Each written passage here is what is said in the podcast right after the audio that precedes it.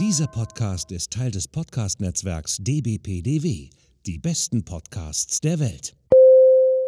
Willkommen beim Podcast von Rockstar TV mit Florian Petzold und Andreas Steinecke.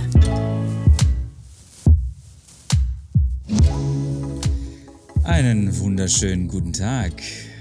Herr Florian Petzold aus der wunderschönen Stadt Castro Brauxel. Es ist tatsächlich schon ein paar Tage her, dass wir uns mal wieder zu einer Aufnahme jetzt hier treffen.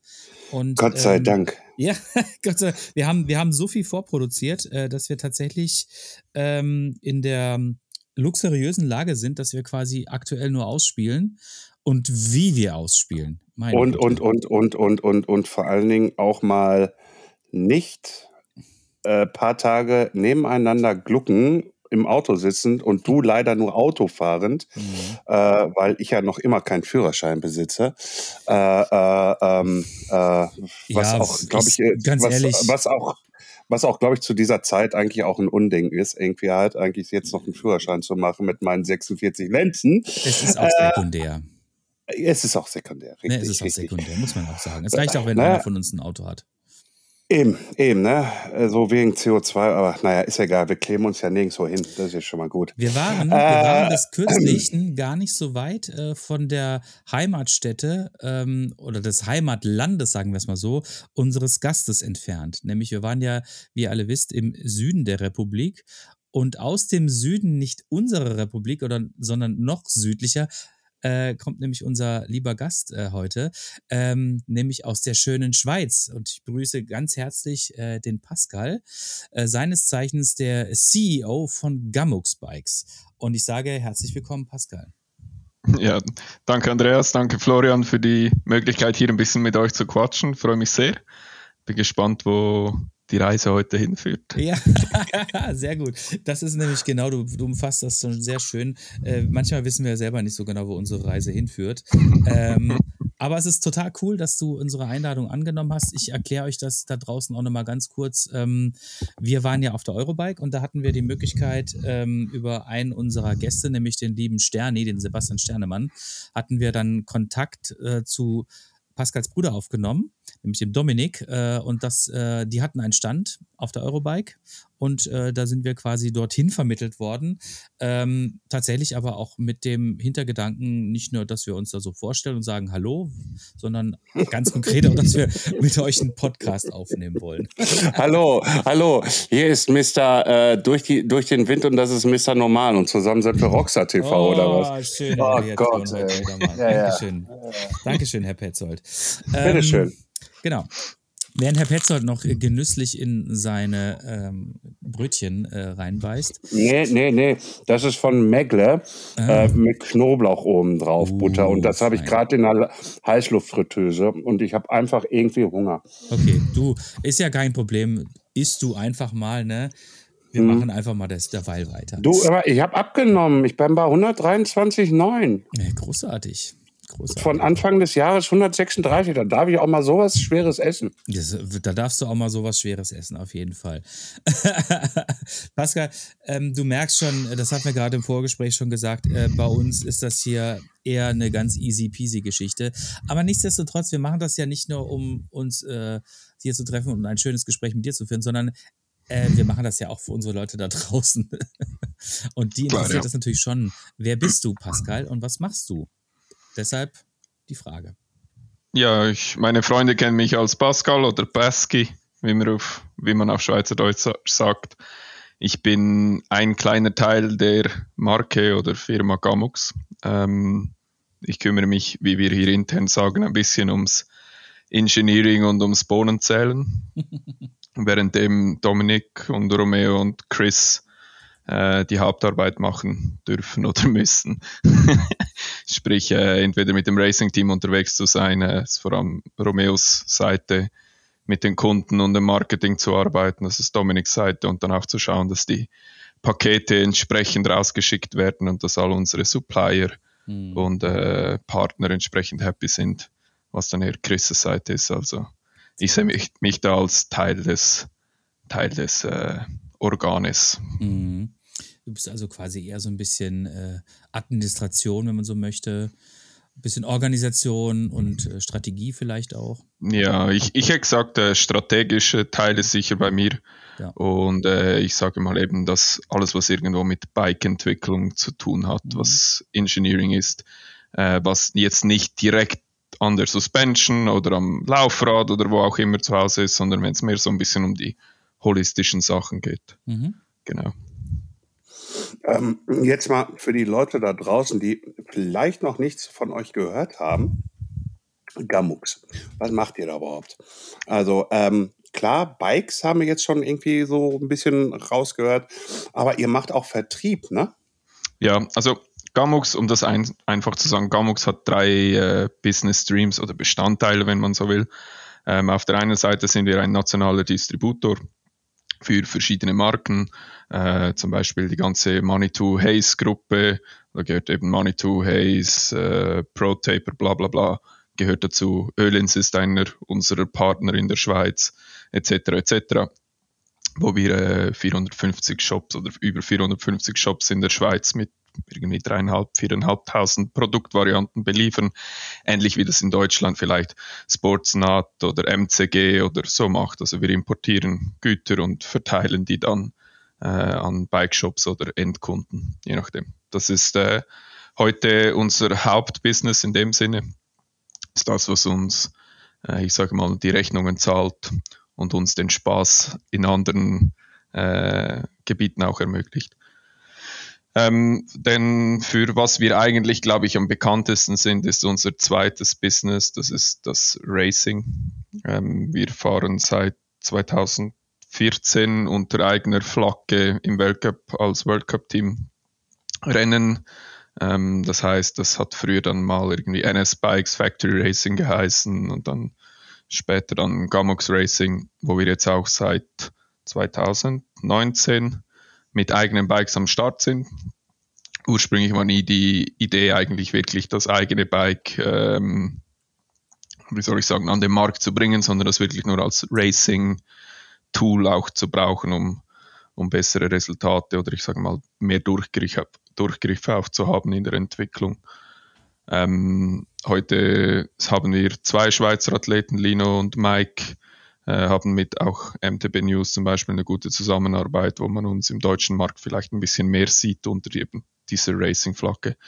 Ich erwähne das Racing spezifisch auch als Business Stream, weil es für uns halt einfach wichtig ist, dass auch Racing nicht nur irgendwie so ein schönes Hobby ist, wo wir jetzt allen alles Verdiente reinbuttern und dann quasi ein bisschen Ferien machen, sondern wirklich, wir wollen, wir wollen leisten, wir wollen aufbauen und wir wollen mit unseren sorry, Partnern und Sponsoren auch wirklich äh, an die Spitze kommen und auch, ich sage mal, der französisch- und englischsprachigen Dominanz ein bisschen entgegenwirken und auch zeigen können, dass wir mit deutschsprachigen jungen Fahrern wirklich ähm, auch da ein bisschen entgegenhalten können.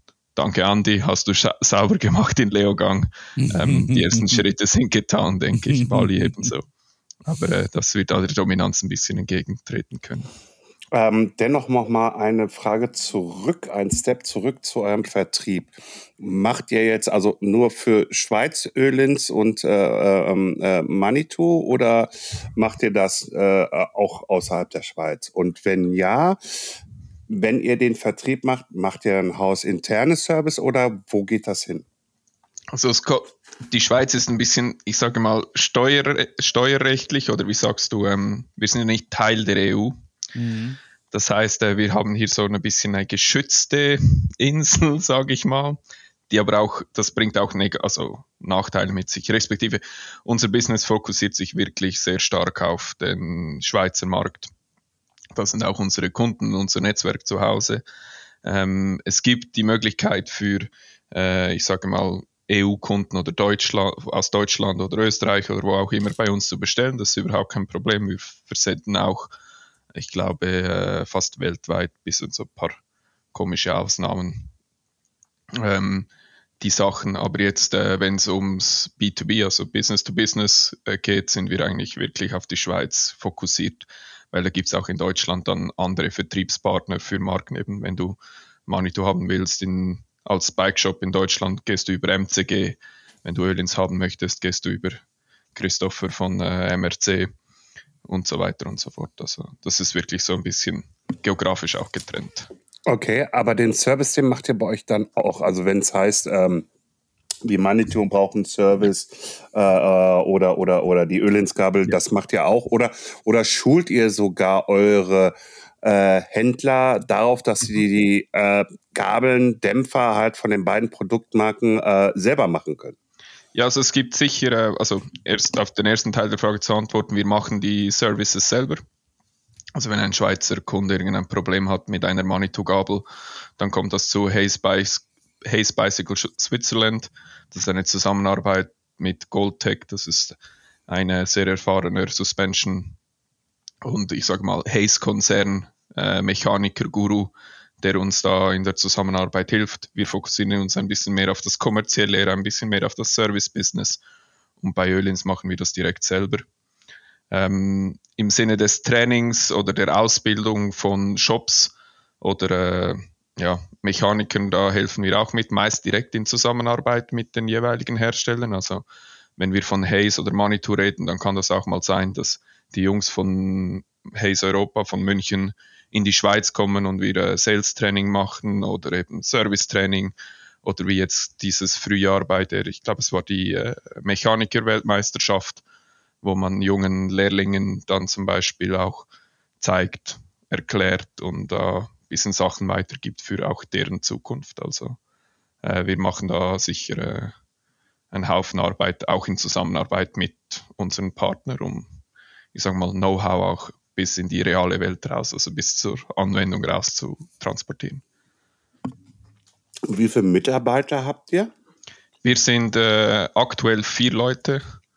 Ähm, das heißt eben, das sind Dominik, vor allem im Sales und Marketing, das ist mein Bruder, und dann äh, Romeo, vor allem im Racing und im Servicebereich äh, tätig. Und dann Chris äh, Domanek, der dieses Frühjahr dazu äh, zugestoßen ist, der hauptsächlich äh, Operations, also den ganzen Versand und die Logistik und etc. macht. Ähm, wir haben aber rund um uns herum, speziell auch mit dem Racing, eben weitere Leute im Ökosystem wie Sebastian für Fotos und ich sag mal Mediasachen oder Luca, der unsere Video, Videos und ich sag mal Content-Strategien auch mitentwickelt. Äh, die Eltern von allen von uns, die mithelfen, speziell mein Vater, der mich dann aus seiner Erfahrung auch immer wieder mit strategischen, äh, bei strategischen Themen äh, gerne unterstützt und wir einen super Austausch auch haben. Und dann auch die Eltern der Athleten, die aushelfen kommen. Oder? Also wir haben so ein kleines Netzwerk um uns herum, das immer, immer stetig wächst und wir so ein bisschen auch ad hoc, wenn mal was mehr los ist, mal jemanden dazu holen können und dann schauen, wie es weitergeht. Aber das, ähm, so wie ich es jetzt raushörte, mit dir sind es dann halt einfach so, der Chor ist so fünf Leute. Ja, ja. Na, der Chor ist fünf Leute. fünf Leute, ja. Und dann betreut ihr 500, wie viel waren es? 535, 560 äh, ähm, äh, Kunden. Also das klappt? Irgendwas über 400, ja. Ja, das klappt eigentlich ganz gut und da muss ich einen, wie sagst du das auf, auf Hochdeutsch, ich muss einen Kranz binden. Und zwar äh, vor allem Dominik und äh, Chris, die heute die, die Kunden auch, äh, ich sage mal, äh, betreuen. Du hast natürlich nicht 450 Kunden, die dir jeden Tag auf den Anrufbeantworter oder eine E-Mail oder irgendwo sonst ins WhatsApp reinbrüllen, sondern äh, ihr wisst das, wie das ist, ihr kennt Verteilungskurve oder ich 80 Prozent des Umsatzes machen 20 Prozent der Kunden, oder? Das ist auch bei uns nicht anders, aber äh, vor allem Dominik mit seiner persönlichen und äh, direkten Art, mit dem Türklinken polieren, halt wirklich auch vorbeizugehen und sich bei den Shops sehen lassen, auch wenn sie im hintersten, und sorry für mein Deutsch, Arsch irgendwo in der Schlucht hinten sind. Was sicher wunderschön ist, aber ich sage mal logistisch nicht unbedingt perfekt da immer hinzukommen. Also eben, das kann sein, dass hier Luftlinie 70 Kilometer fährst du zweieinhalb Stunden, weil du halt um irgendwie vier Schluchten rum musst oder so, speziell im Graubünden oder im Wallis.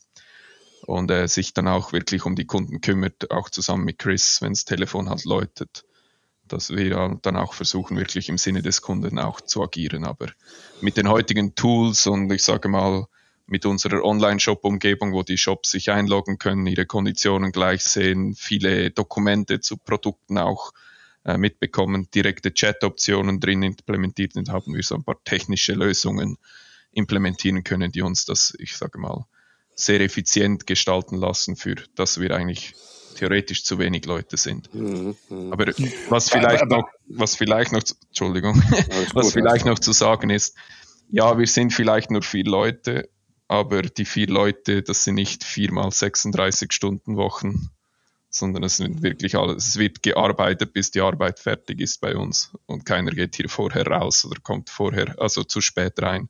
Mhm. Also wenn wir heute, wenn ich das heute nachkalkulieren würde, kann ich gut und gerne sagen, nach Schweizer Arbeitsrecht hätten wir locker 800, 800 Stellenprozozent. Die hier arbeiten. Einfach, dass, dass euch das bewusst ist. Ist äh, nein, nein, pass auf, ich fragte ja deswegen nach. Ne? So vier Mann irgendwie, äh, über so 500 äh, äh, Kunden, dann natürlich ähm, ähm, ähm, rausfahren und ich kann es mir nur so zum Teil vorstellen, wie das ist mit den äh, mit den Schluchten da bei euch irgendwie äh, ist nicht so AirTaxi mal irgendwie eine Idee. naja, hätte ja sein können. Äh, äh, Vielleicht ja, machen wir genug äh, Conversions aus diesem Podcast, dass wir uns ein Heli leisten können. das wäre natürlich Leute, kauft da und dann laden die uns doch ein. dann nein, nein. ich euch nächstes Mal ein reinpasst. okay, wunderbar. Flugplatz ist 20 Meter, da drüben können Sie da landen. Sehr gut, sehr gut. Gut, gut. Wenn ich heute Abend im Eurojack gewinne, komme ich trotzdem rüber. nee, äh, nee, aber das, das war mir schon bewusst, nur ich, ich wollte es einfach mal halt aus deinen Worten hören, halt einfach, ne? So, so, so, was auch so ein vier oder ich sag jetzt mal ein Fünf-Mann mit dir, äh, weil du bist ja da in der Strategie unterwegs und im Finanziellen natürlich irgendwo davor auch, ähm, was, was da so fünf Mann einfach leisten können. Ja, also es ist ja immer mal äh, äh, faszinierend zu sehen, äh, welches Leistungsspektrum ein Mensch oder ein kleines Team halt aufbauen können, um nachher halt äh, den Endverbraucher zufriedenzustellen. Ja, ich hoffe, zufriedenzustellen. Ich meine, am, Grund, am Schluss muss der Endverbraucher entscheiden, ob er zufrieden ist mit unseren ja, natürlich, natürlich. Services und Dienstleistungen. Ich würde auch da ganz klar sagen, ganz im Sinne von uns stetig auch verbessern zu wollen und besser zu werden. Wir sind noch lange nicht am Ziel und das geht halt allen bei uns genau gleich. Und das ist das Schöne am Unternehmersein im Sinne von, äh, wie wir jetzt aufgestellt sind, dass hier wirklich fünf Jungs da sind, die wirklich jeden Tag aufstehen, um Unternehmer zu sein. Und in dieser, ich sage mal, ersten fünf Jahren, in denen wir die Firma jetzt aufbauen, auch wirklich die Extrastunden zu leisten, um etwas Nachhaltiges hier auch etablieren zu können, was wirkliche wahre Werte schafft und nicht irgendwie ein schönes Instagram-Like oder irgendwie eine aufgebauschte Marke ist, die dann mhm. ja wieder zerfällt. Oder? Ich glaube. Kurz, kurz, sprichst du da etwa Van Moof an? Stimmt ja, du bist ja die Schweiz. Das äh, habt ihr jetzt nicht gesehen, liebe Zuhörer, aber es äh, ist uns Schweigen entgegengebracht worden. Und ähm, das äh, ist auch gut so. Das lassen wir mal einfach so stehen. Ähm, lieber Pascal, ähm, bevor wir uns äh, mal euren Fahrrädern zuwenden, die, wie ich sagen muss, hochspannend sind, ähm, wollte ich eigentlich noch mal so ein bisschen äh, auch noch mal kurz so ein bisschen darüber sprechen, was du jetzt gerade so ange, äh, angerissen hast, nämlich ähm, diese, diese, diese Passion und auch diese Leidenschaft, die ihr quasi aktuell an den Tag legt. Ähm, das erfahren wir natürlich auf unserer Seite auch genauso wieder. Äh, wir fahren auch irgendwie quasi zur Eurobike, äh, alles quasi mit, mit auf unseren eigenen Deckel. Wir fahren irgendwie in den Süden der Republik auf unseren da, Nacken. Auf unseren Nacken, genau. Und äh, besuchen da diverse, genau, diverse Firmen. Auch und vor allen Dingen aus dem Grund, weil es uns erstens Spaß macht und weil wir auch an unser Projekt glauben. Und das habe ich jetzt quasi auch so ein bisschen, auf jeden Fall nicht nur ein bisschen, sondern äh, definitiv bei dir rausgehört. Ähm, aber jetzt musst du mir mal ein bisschen kurz was erklären. Äh, und zwar, wie seid ihr denn auf die Idee gekommen, quasi das jetzt aufzubauen, was ihr aktuell jetzt quasi mit diesen drei Business Streams quasi aufgebaut habt.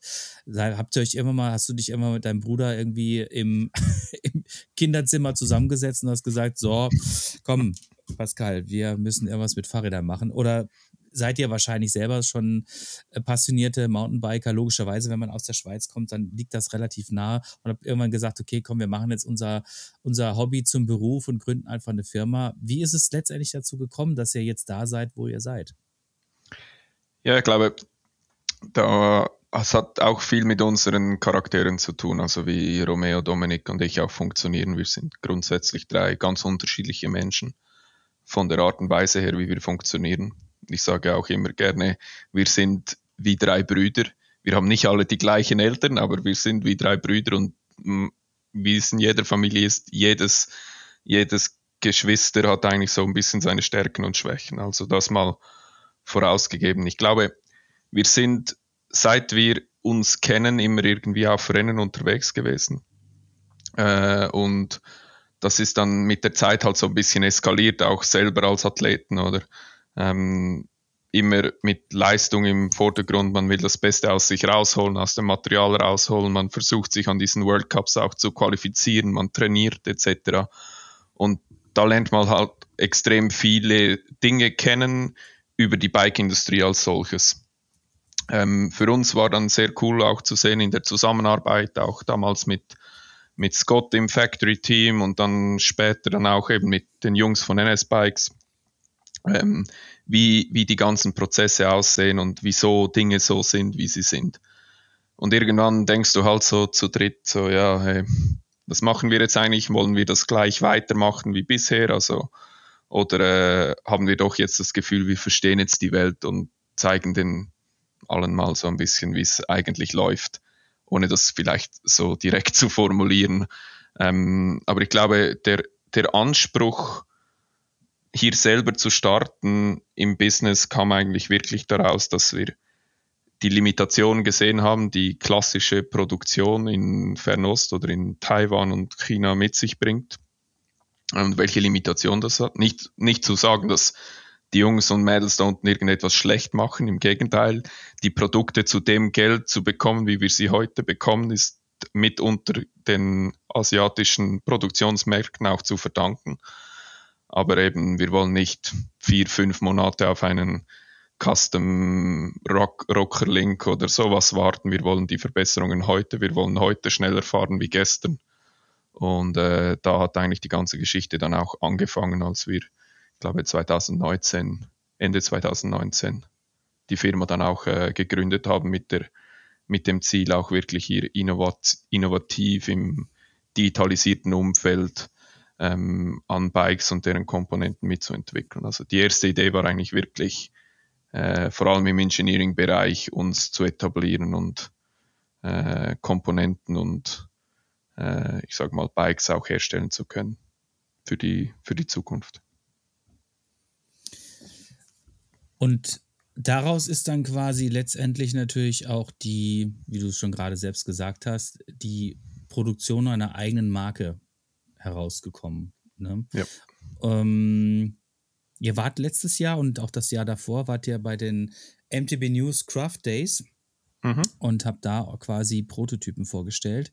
Und ähm, ich muss gestehen, ähm, wir hatten, oder was heißt nicht gestehen, sondern wir hatten jetzt schon ein paar Gäste da, die auch bei diesem Format mitgemacht haben. Und dabei sind immer ganz, ganz, ganz spannende und äh, teilweise auch irgendwo absurde Fahrräder rausgekommen, ne, die man jetzt quasi so auf der Straße oder auf dem Trail nicht sehen würde.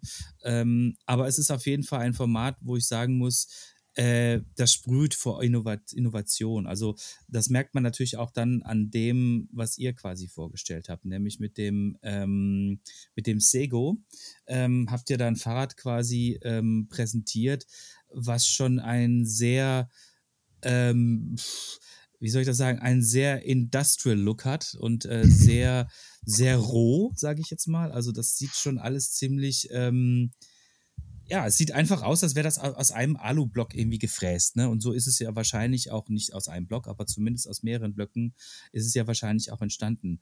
Ähm, magst du uns äh, ein bisschen was über dieses Fahrrad erzählen, bitte? Natürlich. Also ich muss vielleicht bei 2019 anfangen. Als wir die ersten Räder gemacht haben, haben wir das zusammen gemacht mit einer Firma in Italien. Der Junge heißt Federico Biora von MD Bikes. Das ist eine coole kleine Custom-Schmiede in der Nähe von Turin. Und äh, da haben wir eigentlich mit ihm zusammen gelernt, was so Geo und Kinematik und so verfeinern und solche, um solche Sachen geht. Ähm, ich muss dem Herrn da Kredit zollen, wo Kredit, äh, wie sagst du, wo Lob äh, ja, angebracht ist. Ähm, wir haben dann, ich glaube, das war während dieser Hustenanfallsaison da 2021, als Covid da losging, äh, wussten wir nicht ganz so, was mit dem World Cup passiert. Und wir hatten eigentlich ursprünglich geplant, mit den Bikes, die wir damals hatten, von Federico weiterzufahren. Und dann war Loris, unser damaliger Elitefahrer, dann auch gleich noch äh, verletzt. Und haben wir uns zusammengesetzt und dann gesagt, so, jetzt machen wir mal etwas richtig Holistisches und richtig so, wo wir, wo wir das Gefühl haben, wir können aufgrund der Technologie noch mehr rausholen, als wir aktuell noch so im Mikrobereich verbessern auf einem geschweißten oder äh, Rahmen zum Beispiel. Daraus ist eigentlich dann diese Sego-Idee entstanden und äh, wir haben uns von Anfang an gesagt, okay, wir selber können nicht schweißen und wir können nicht laminieren, also was müssen wir? Wir müssen entweder drucken oder fräsen. Ähm, das sind die einzigen zwei die voll digitalisierbaren Produktionsmethoden, die wir auch skalieren können im Sinne von, okay, wenn ich mal ein Design habe, kann ich das auch, ich sage mal, ohne damit ich meine Finger jede fünf Minuten irgendwie den Rahmen neu positionieren und schweißen muss, eigentlich produzieren. Also Block reinfräsen, Block drehen, weiterfräsen, rausnehmen, zusammenbauen, fahren. Das ist eigentlich, war damals die Grundidee.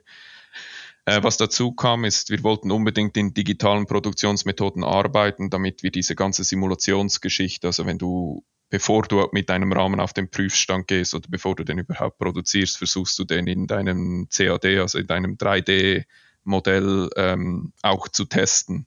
Also du simulierst die ganze Sache und mit CNC und 3D-Druck hast du natürlich keine Schweißstellen, du hast keine Kleppstellen, du hast eigentlich keine komplizierten Verbindungselemente. Somit können wir heute wirklich sehr, sehr präzise Steifigkeiten und auch Langlebigkeiten unserer, unserer Rahmen ebenso simulieren und sind deutlich präziser und auch schneller in der Simulation und vor allem in der Optimierung des, der, ich sage mal, der, der Steifigkeit oder der, äh, ja, der äh, Langlebigkeit des Rahmens damit wir bessere Gewichts-Leistungsverhältnisse äh, bekommen, als wenn wir das noch mit einer Schweißnaht oder eben einer äh, Kleppstelle oder sowas machen würden. Äh, CNC hat seine Vor- und Nachteile, das ist allen bewusst, wir können keine Hohlstrukturen machen, also wir können kein Rohr fräsen, ähm, aber auch da wird es in der Zukunft Technologien geben, die uns gewisse Sachen ermöglichen. Aber der Anspruch mit dem Sego ist eigentlich wirklich eine voll digitalisierte Plattform zu erschaffen, die einerseits kompetitiv ist im Sinne vom, von der Performance des Rades, dafür, daher auch wirklich Weltcup versuchen, da wirklich zuvorderst mitzufahren und die Performance auch visibel zeigen zu können, dass das Ding hält. Und das andere ist, dass wir das auch in der Schweiz oder in der EU auch kompetitiv produzieren können. Die, die Maschine kostet hier nicht mehr wie in Taiwan. Das Rohmaterial kostet nicht unbedingt mehr wie in Taiwan, also bin ich selber schuld, wenn ich das dann noch um die halbe Welt schiffe. Ähm, also versuchen wir heute wirklich Produktionsmethoden und Ansätze zu finden, die es uns wirklich erlauben, hochskalierbare Produkte, sage ich mal, äh, in der Schweiz oder in der EU zu produzieren, äh, die doch einen gewissen Eigencharakter haben. Du hast es angesprochen, Andri, Andi, äh, das mit diesem Industrial Look. Ich glaube, das ist so Steampunk, wie gewisse Leute auch gerne sagen. Speziell die neueste Version, die schwarze mit den silbrigen Teilen. Das kommt eigentlich mehr daraus, dass es eigentlich Form follows Function ist, ganz klar. Also wir machen eigentlich am Sego keine, keinerlei Anstalten, irgendwas zu designen, was nur ästhetisch ist.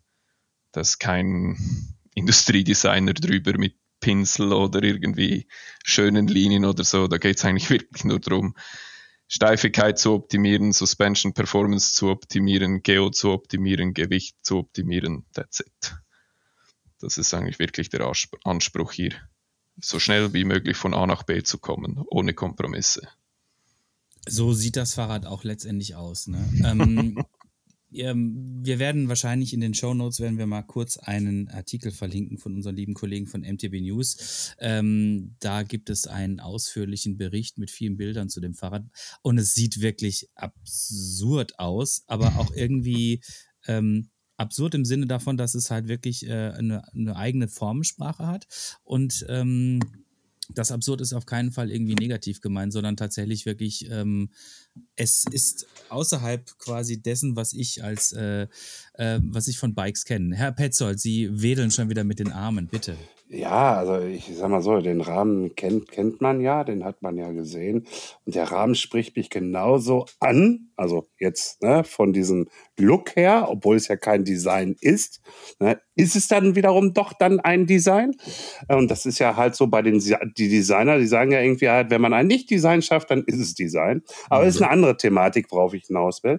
Äh, äh, sondern, sondern das Bike sagt genauso, wie mir damals äh, von Orange Bikes das Stage 6, weißt du, mit diesen dicken, fetten Schweißnähten.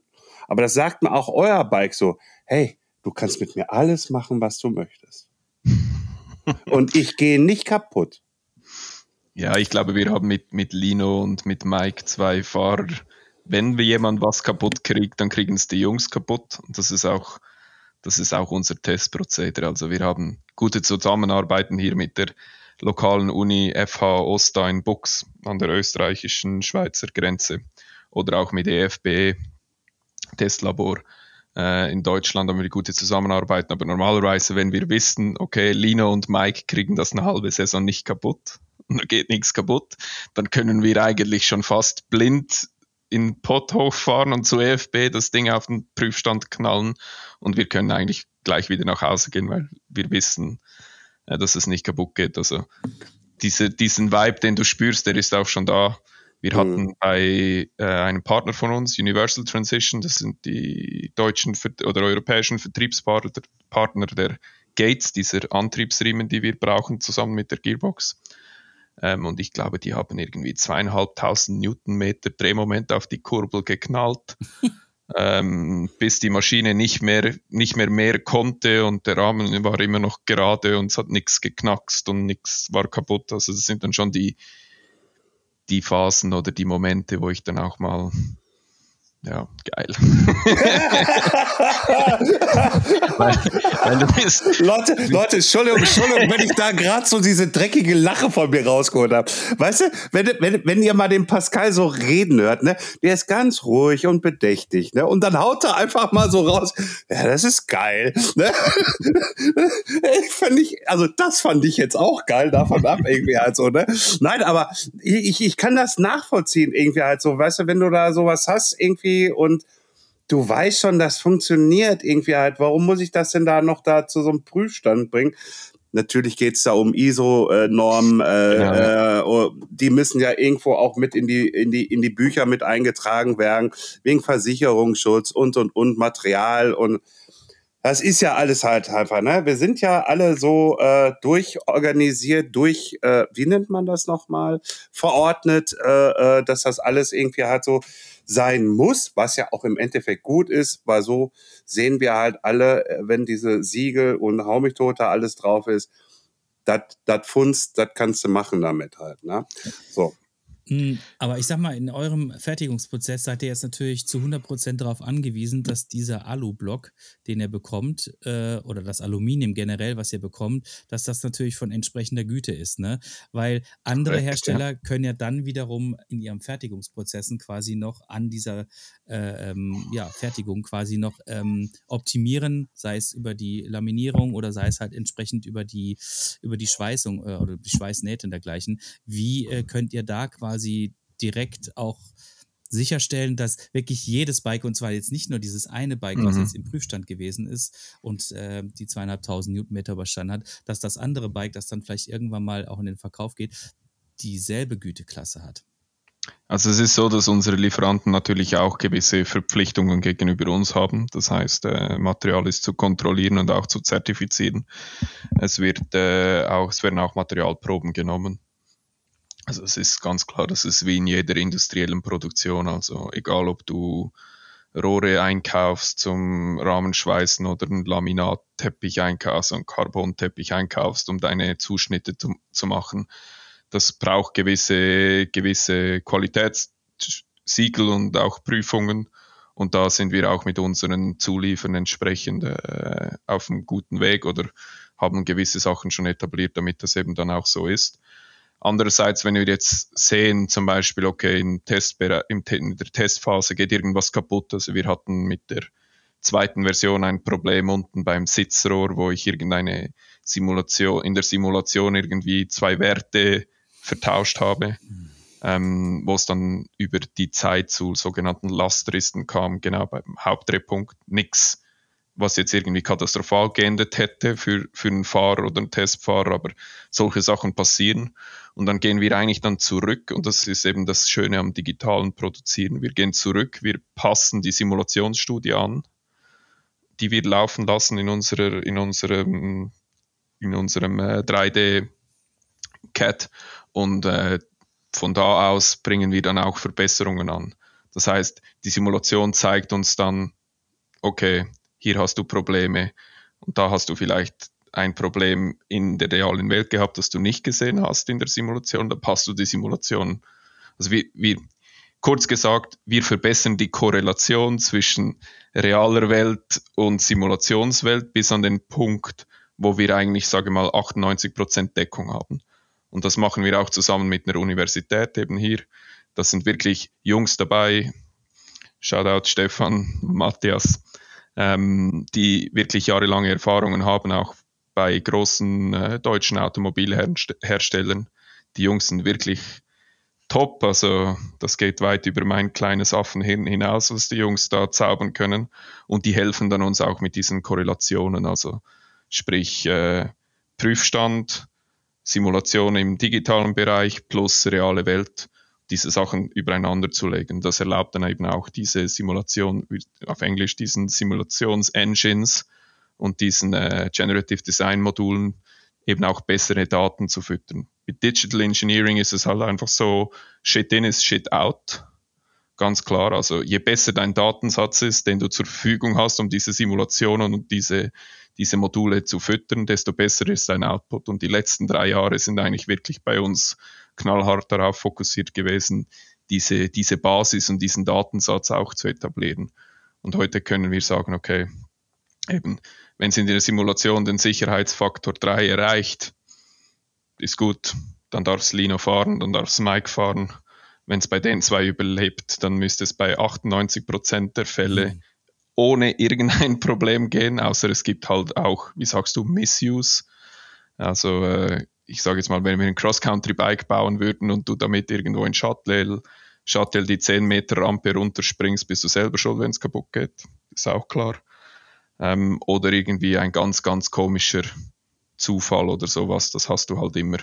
Aber dafür bist du versichert und dafür gibt es Garantie und so weiter und so fort. Also es werden alle in unserer Macht stehenden, äh, wie sagst du, Maßnahmen getroffen, um ein so solides Produkt wie irgendwie nur menschlich möglich an den Markt zu bringen. Nichts, mhm. das irgendwie gefährlich sein könnte oder weit weg davon. Ne? So, jetzt, jetzt nochmal wieder einen Sprung zurück. Ähm, ihr fräst ja, ne, aus ja. einem Stück heraus. So, äh, du hattest ja vorhin gesagt gehabt, irgendwie halt, die Maschine kann ich hier kaufen, irgendwie, die kostet das gleiche wie in Taiwan. Das Material kann ich auch hier kaufen, kostet vielleicht in Taiwan 5 Euro weniger.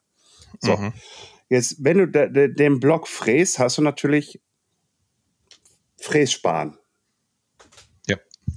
Könnt ihr das Material denn auch wieder zu eurem Lieferanten zurückschicken, also das, den, den Span, so dass er es wieder in die Aufbereitung mit einpackt? Mhm. Oder, oder ist es wirklich so, ja, scheiße, können wir nicht machen, irgendwie, weil der Qualitätsanspruch äh, ist dann nachher nicht mehr gegeben.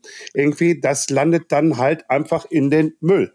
Ja, das, das, das Verrückte ist auch, und da würde ich euch oder den Zuhörern auch gerne mal empfehlen, mit, äh, mit den Jungs von Pole von Finnland sich mal ein bisschen zu informieren, äh, was Recycelbarkeit von Aluminium angeht. Ähm, die haben da wirklich schöne Diagramme und Pioniersarbeit geleistet. Also Ähm, Aluminium ist eigentlich unendlich recycelbar.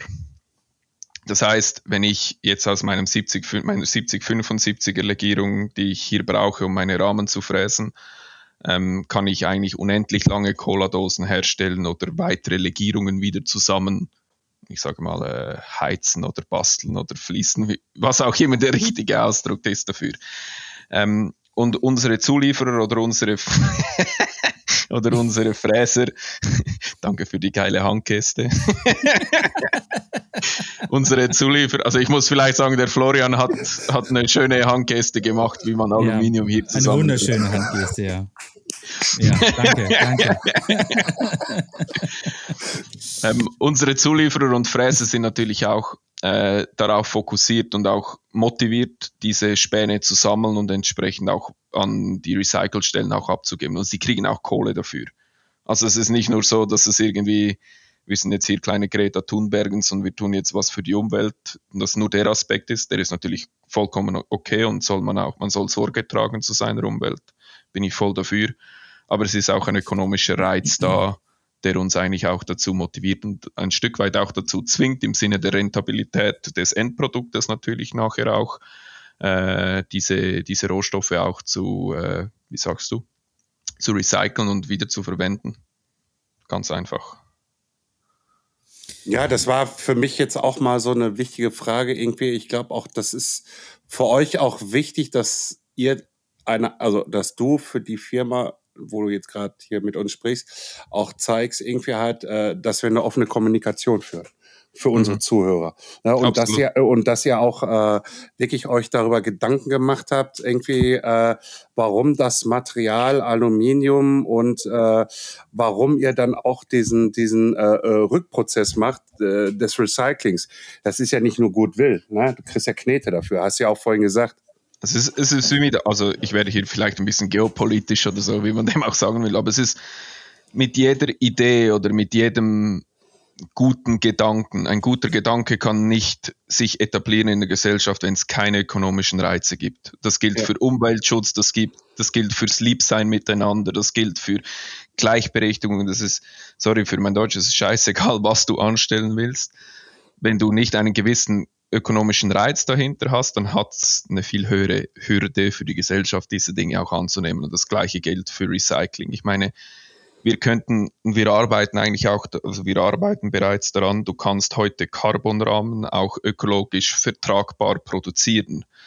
Der Punkt ist einfach, du musst die Qualität und die Präzision so weit hochschrauben, dass das Ding halt einfach teurer wird. Also du kannst dann nicht zu Canyon gehen und irgendwie für dreieinhalb oder 4.000 Euro ein Komplettrad aus Carbon kaufen. Das geht nicht. Nicht, dass das Produkt jetzt von Canyon oder so schlecht wäre, ist einfach das erste Beispiel, das mir eingefallen ist. Mhm. Du schaust dann halt vielleicht an 6.000 Euro für einen gut produzierten Carbonrahmen, der fünf, sechs Jahre hält, ohne dass es ich sage mal, diesen, diesen Lifecycle oder diese Lebenserwartung und die damit ausgestoßenen, ich sage mal, umweltschädlichen Substanzen, dass dieser ökologische Fußabdruck äh, im Verhältnis steht zu der Lebensdauer des Produktes, oder? Mhm.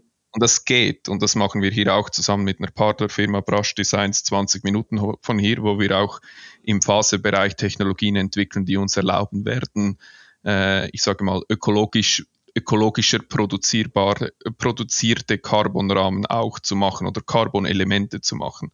Mhm. Und das machen wir nicht unbedingt nur daraus, weil wir jetzt einfach finden, boah, Ökologie ist der letzte Schrei und wir müssen das unbedingt machen. Nein, ich glaube, wenn wir bessere Performance im Produkt bringen können und dabei noch etwas für die Umwelt tun können, dann hat es für uns einen Wert, weil am Schluss mhm. sind wir Biker, die, die rausgehen in den Wald und die Natur genießen wollen. Also müssen wir auch etwas dafür tun, dass wir diese Umwelt weiterhin so, ich sage mal, genießen oder nutzen können in dem Sinne. Und ähm, wenn wir einen Schritt dafür machen können, damit High-Performance-Carbon-Produktion in Europa möglich ist mit einem kleinen ökologischen Fußabdruck, dann haben wir einen Schritt in die richtige Richtung gemacht. Das ist das gleiche mit dem Elektroauto. Das Elektroauto ist vielleicht nicht, wenn man das holistisch anschaut, die sauberste Lösung per se, aber es ist ein Weg dazu, sauberer zu werden. Ob es ja. jetzt schon der Fall ist oder nicht, kann man natürlich mhm. streiten, das sollen die Experten klären. Aber was wir wissen ist, okay, mindestens der CO2-Ausstoß vor Ort ist sicher tiefer als bei einem Benziner oder bei einem Dieselfahrzeug. Diese, diese, diesen Weg, den darf man, mit dem darf man auch nicht verteufeln. Ich meine, der Mensch hat noch nie eine Entwicklung von heute auf morgen hat er einfach ein Problem gelöst. Es ist immer ein Weg bis ans Ziel und den Weg müssen wir zusammen oder müssen wir als Industrie im Falle der Bike-Industrie gehen, damit unser Produkt nachhaltiger und verträglicher wird und es auch noch in 15 oder 20 oder 100 Jahren Mountainbiker gibt, die mit gutem Gewissen im Wald Spaß haben können, Turnschlätze, wie wir sagen in, in der Schweiz, oder halt Spaß mit den Jungs oder Mädels zu haben. Oder das ist für uns extrem wichtig und das auch extrem nahe an, an unseren Herzen hier. Jetzt habt ihr mit, äh, jetzt seid ihr quasi als, ähm, als Bike-Hersteller, Moment, Herr Petzold. Ja, ich hatte noch mal was zum Recycling. Mhm. Na dann. Ich hatte noch Bitte. mal eben kurz was Bitte. zum Recycling. Also ähm, äh, finde ich super. Also halt auch so dein Gedankengang, deine Mensch, also deine, deine Einstellung dazu. Zum Thema Carbon Recycling ähm, gibt es auch äh, unsere, unsere Freunde aus Hamburg, äh, Skew Bikes, ähm, die äh, nehmen sogar ihre äh, im Crash Replacement also die Rahmen, Wippe und wie auch immer alles, irgendwie, wenn da wirklich mal was kaputt rein sollte, nehmen das und schieben das zu einer ja, Organisation rüber, ähm, die versuchen gerade wirklich die Kohle, also die, die Fasern äh, vom Harz wieder zu trennen. Ja, und, und äh, da, also das ist ja genau das, was du sagtest. Ne? Irgendwie halt von heute auf morgen wird nichts gelöst. Das ist immer ein langwieriger Prozess. Deswegen Carbon braucht halt länger, bis dieser Prozess überhaupt richtig angestupst da ist, weil, wie du auch vorhin schon sagtest, ökonomisch, es gibt da noch keine Anreize dazu, so wirklich. Ja, also keine finanziellen, die es jetzt aber schon bei Aluminium gibt. Ja. Und deswegen ist Aluminium halt einfach im Grunde genommen die bessere Lösung. Für, de, für den Moment, ja. Das ja. kommt immer auf die Zielgröße drauf an. Also ich kann jetzt sagen, für unser Downhill-Bike, unser Sego, ist das Aluminium überhaupt keine, Entschuldigung, kein Hindernis in dem Sinne.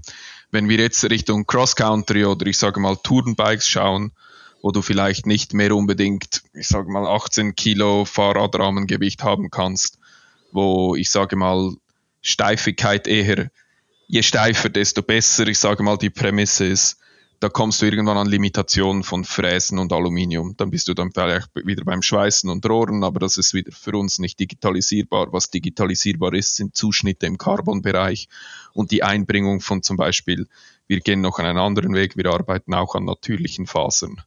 Also, oder? Und ich, ich, war, war das nicht unten bei, äh, bei, uns in München, war das nicht so, dass da Leute äh, aus Bambusfasern äh, äh, äh, da auch ja. eine Art Carbon herstellt? Ja. Es, gibt, es gibt verschiedene pflanzliche Fasern, die, die du verweben kannst, sei es Hanf oder ja. Bambus oder Flachs oder weiß der Teufel was. Das Problem ist die Ermüdung, oder? Das ist bei Aluminium auch dasselbe. Also Carbon, bis es eigentlich reißt oder kaputt ist, außerhalb des Epoxy, lassen wir das Epoxy mal weg, hat, eine, hat keine Ermüdung.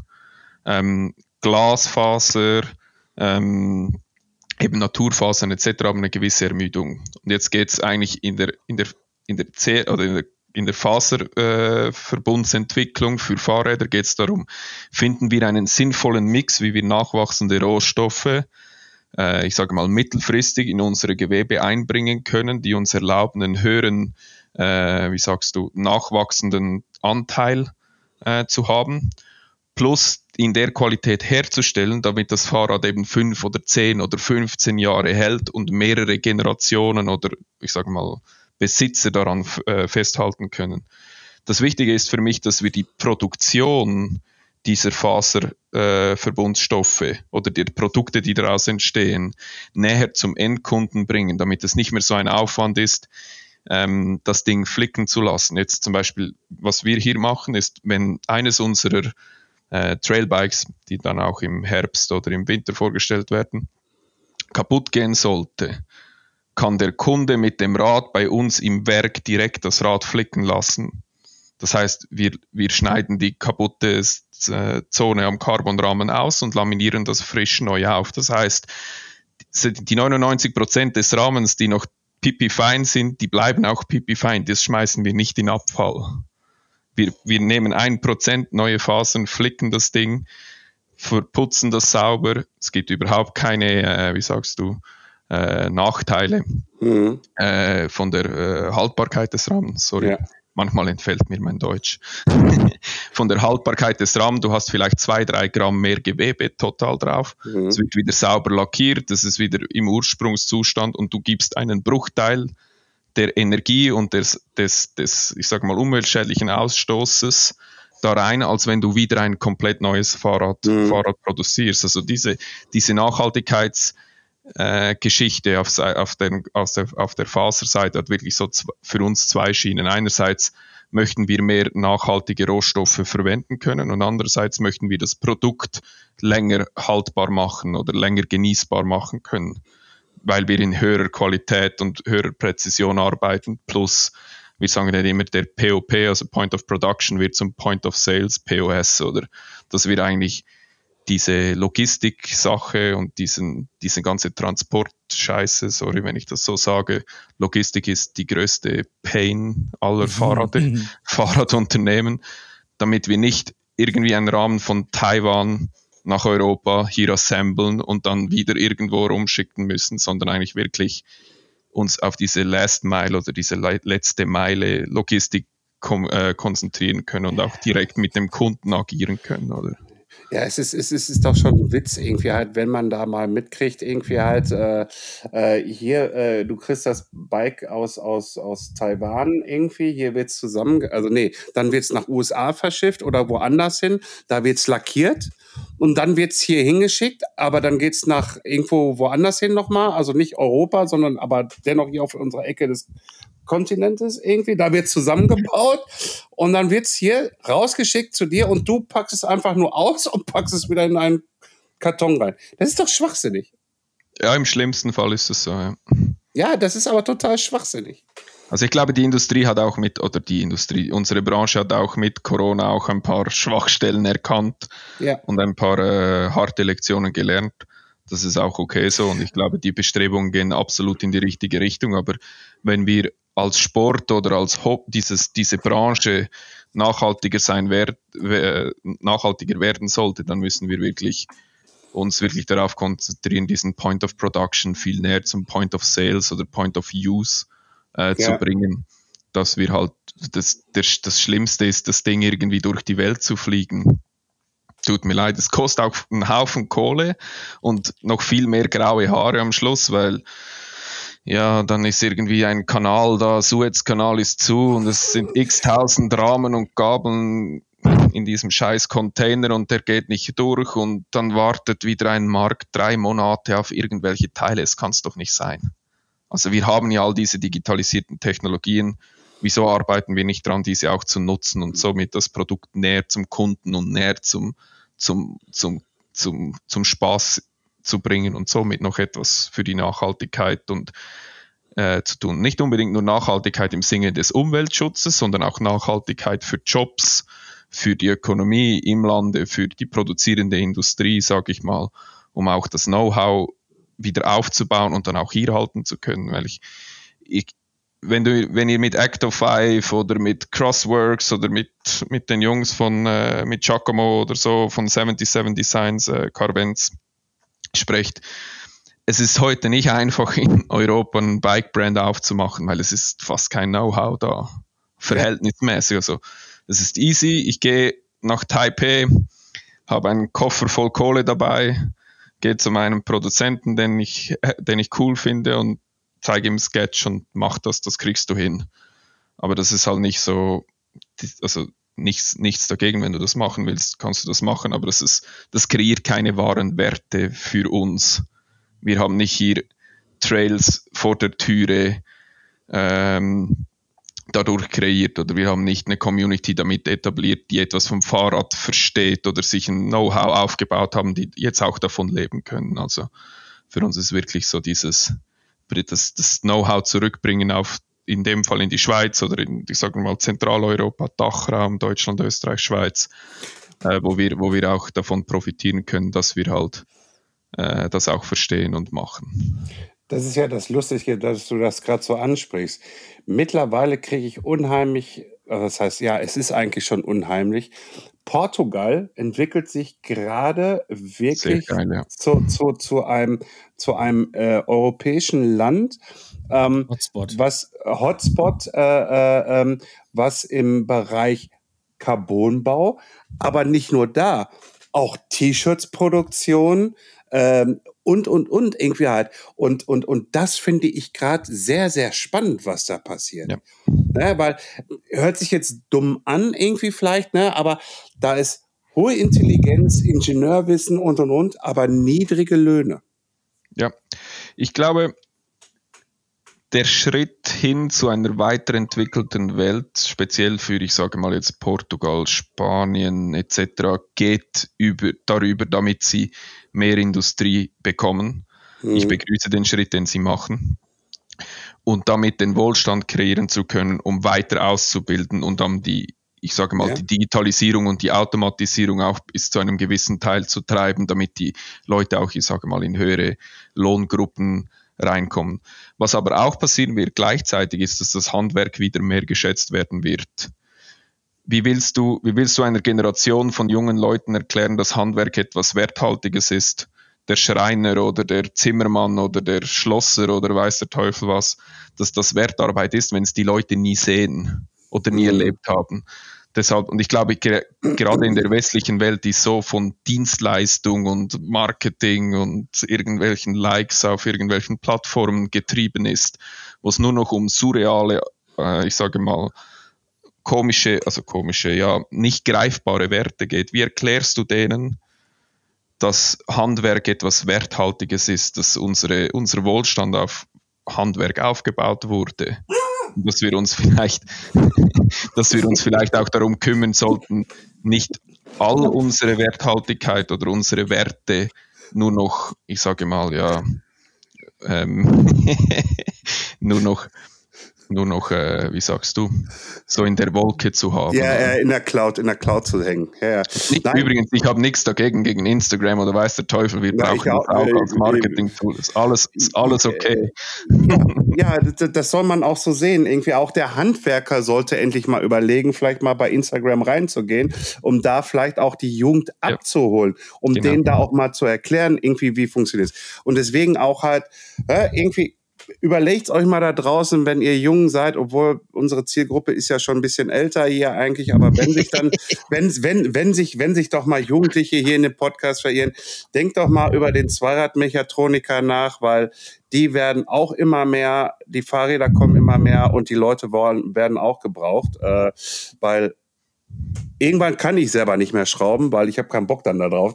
Dann bin ich hier viel zu reich mit Rockstar TV geworden. und so. äh, dann dann, dann lasse ich halt schrauben. Ne? Ja, ja, dann, Ja. Lässt, dann, dann lässt du Podcasts einsprechen. Ja, dann lasse ich. Nee, das, das, das, das macht dann nachher, da kommen wir wieder zu dem Punkt der Dienstleister, das wird dann nachher eine AI für mich machen. ChatGPT bei Florian. Ja. Ja. Goodie! Ich habe ich hab ja noch ungefähr drei, 13, 13 bis 14 Ja. Themen, die wir noch gar nicht angesprochen haben. Ich Ähm, könnte aber mit auch Pascal schlimm. auch noch zigtausend Tage. Also mich, mich hätte ja noch, mich hätte noch sehr interessiert, wie das mit eurem, mit eurem Rennteam ist und wie sich das Fahrrad da beweist und so weiter und so weiter und so weiter. Das schaffen wir jetzt aber nicht mehr in den letzten zwei Minuten. Deshalb äh, würde ich vorschlagen, wir treffen uns einfach nochmal. Was machst Sehr du da? gerne. Hör auf damit. Der, der hat wieder einen Clown gefrühstückt. Das ist fürchterlich. Macht, ihr, macht ihr eigentlich YouTube? Das wäre doch sehr Ja, unterhaltsam. ja, ja. ja, ja, ja. Den, ja den schicke ich zu YouTube. Den schicke ich zu YouTube. den schickst du Ich zum mach YouTube. Da mach doch, mach mach, mach, mach, mach Instagram, mach Instagram, Ja, genau. mach ein Reel. Ja, ja. Mhm, mhm. Nein, ähm, deshalb äh, an dieser Stelle, wie immer, äh, wenn wir es nicht geschafft haben, eine Stunde mit allen Themen zu füllen, ähm, wenn du möchtest, kannst du uns gerne wieder besuchen. Wir würden uns dann gerne nochmal um die Themen äh, mit, äh, dir unterhalten, die wir heute gar nicht gesprochen haben. Nämlich wie gesagt, das Natürlich. Rennteam, das wird mich super noch interessieren und auch ähm, vielleicht auch so ein bisschen so die, so den Vergleich zu anderen, also großen Marken, wie ihr euch da quasi positioniert habt und wie auch das für euch gelaufen ist. das würde ich aber quasi eher so in so einem Recap-Style machen. Das heißt also, wenn die Saison gelaufen ist, ähm, vielleicht immer noch mal so im Herbst oder Winter oder sowas oder im neuen Jahr, wir werden sehen, äh, dass wir uns da noch mal ein bisschen drüber unterhalten. Dann kannst du uns auch noch mal so ein bisschen erzählen, wie es denn quasi weitergeht. Ne? Wann kann man denn zum Beispiel euer Fahrrad mal kaufen und, äh, und so weiter und so weiter. Aber Natürlich. an dieser Stelle würde ich sagen, erstmal. Nee, und die Einladung, und die Einladung kommt ja dann auch noch mit dem Helikopter rüber und ne, Landeplatz ja, ist genau. ja 20 Meter. Also von daher. Mhm. Nein, ähm, Pascal, ich sage auch herzlichen Dank. Es war mir ein inneres Blumenpflücken. äh, äh, hier mit dir den Podcast mit aufzunehmen. Ähm, äh, ähm, ich ich, ich freue mich schon auf den zweiten. Ähm, dann trinke ich aber auch ein Bier hierbei äh, und äh, sag dann, du hast das letzte Wort. Ich, ich möchte mich ganz ehrlich auch bei euch bedanken. Es ist eine saukoole Erfahrung, das mal auf Deutsch machen zu dürfen. auch wenn mich mein Deutsch zwischendurch mal verlässt. Ich bin äh, sehr gerne äh, wieder dabei, wenn ihr mich aushält. Aushält, ja, wenn es Deutsch ist, ja. Und äh, freue mich, freue mich auf die nächste Runde. Hat Spaß gemacht. Sehr schön. Alles klar. Wir sagen hier geil, wie ihr es macht. Geil, wie Dankeschön. Das ist ein schönes Schlusswort. Danke. Tschüss. Ciao zusammen. Ciao, ciao.